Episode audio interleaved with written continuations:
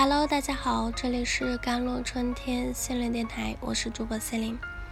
今天想跟大家分享的文章叫做《失眠的人如何睡个好觉》。大多数人都有过失眠的经历啊，相信你也会这种体会。一夜的辗转反侧，让我们昏昏沉沉的度过第二天，好像周围的一切都散不开的雾气。而长期性的失眠更是让这种场景反反复复。失眠会让人感到疲惫、烦躁、沮丧，这些情绪的变化会影响生活的方方面面。一个晚上睡不好觉，就能破坏第二天的计划。每天晚上都失眠的话，就可以称得上一种折磨了。失眠通常是由于一段时间的压力或日常生活中的变化造成的，比如疾病、生育。跳槽、人际关系问题、亲人离世等等，这些都会导致睡眠中断。这反过来又会影响我们对当前睡眠状态的认知，导致我们改变睡眠行为，试图解决问题，比如大量摄入咖啡因啊、早睡啊、饮酒啊、吃安眠药、睡沙发等等。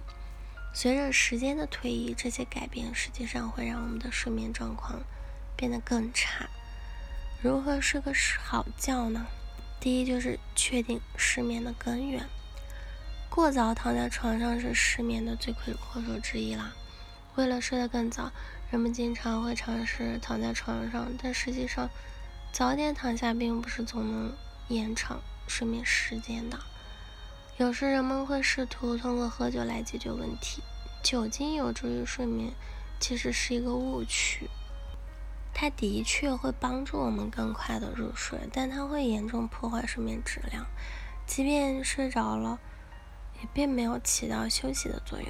而且酒精会加重嗯心脏的负担，也容易让人在深夜醒来，使原本就不太好的睡眠碎片化。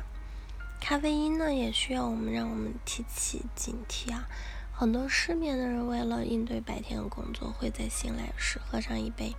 热气腾腾的咖啡，咖啡因是一种兴奋剂，它能增强大脑活动，并阻断一种叫做腺苷的化学物质吧。嗯，这种化学物质就会延迟昏睡感的产生，所以在下午或者晚上摄入咖啡因会让我们难以准点入睡。另外呢，许多失眠的人会拼命的想要睡着，实际上这种。努力入睡的心态会无意识中给自己施加巨大的心理压力，那反而适得其反。我们给自己的睡眠压力越大，就越不可能睡得着。这是因为它会引起压力反应，唤醒大脑，导致焦虑和过多的思绪，放弃对睡眠的过度渴求，减轻了睡眠压力，可以帮助你更快的入睡。尽管这听上去有点难。第二就是养成良好的睡眠卫生呐。每天晚上睡觉前花一个小时到一个半小时的时间放松一下。这个时间段里做一些帮助身心放松、平静的事情，避免过度刺激大脑，比如阅读啊、轻微运动啊、冥想啊、听轻松的音乐、洗澡和日常的自我护理。不要查看工作邮件，关闭通知。不要在这个时候制定计划或者策略。拒绝打游戏，隔绝社交媒体，让温柔啊、放松、冷静的思绪填满整个大脑。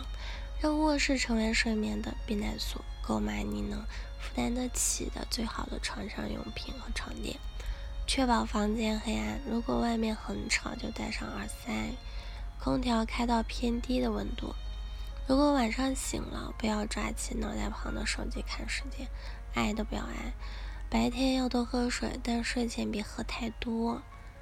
嗯，坚持每天早上在同一时间起床，即便是周末，这将加强身体的生物钟。白天在户外走走，多晒太阳，特别是早上的太阳。当然，阴天也可以出门走走。如果你不方便出去，那也可以坐在窗边，看看房间外的事物。第三就是改善刺激控制了。当睡意袭来时，我们再回到卧室睡觉。这样做可以帮助大脑在卧室环境中形成对睡眠强烈的联系。我们还可以通过二十分钟原则来进一步加强床和睡眠之间的联系。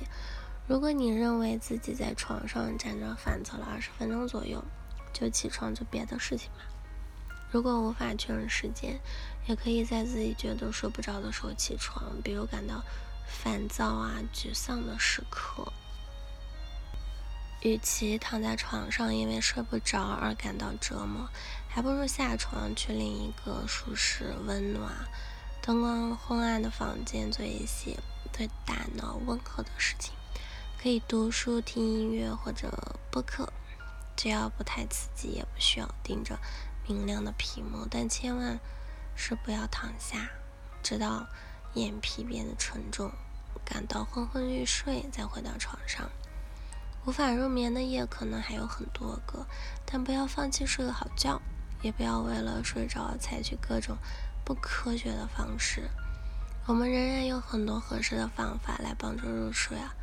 如果你觉得实在无法分心研究这些方法，那或者失眠症状已经达到了无法忍受的地步，那我们就要寻求专业人士的帮助了。好了。以上就是今天的节目内容了。咨询请加我的手机微信号：幺三八二二七幺八九九五，我是 C 琳，那我们下期节目再见。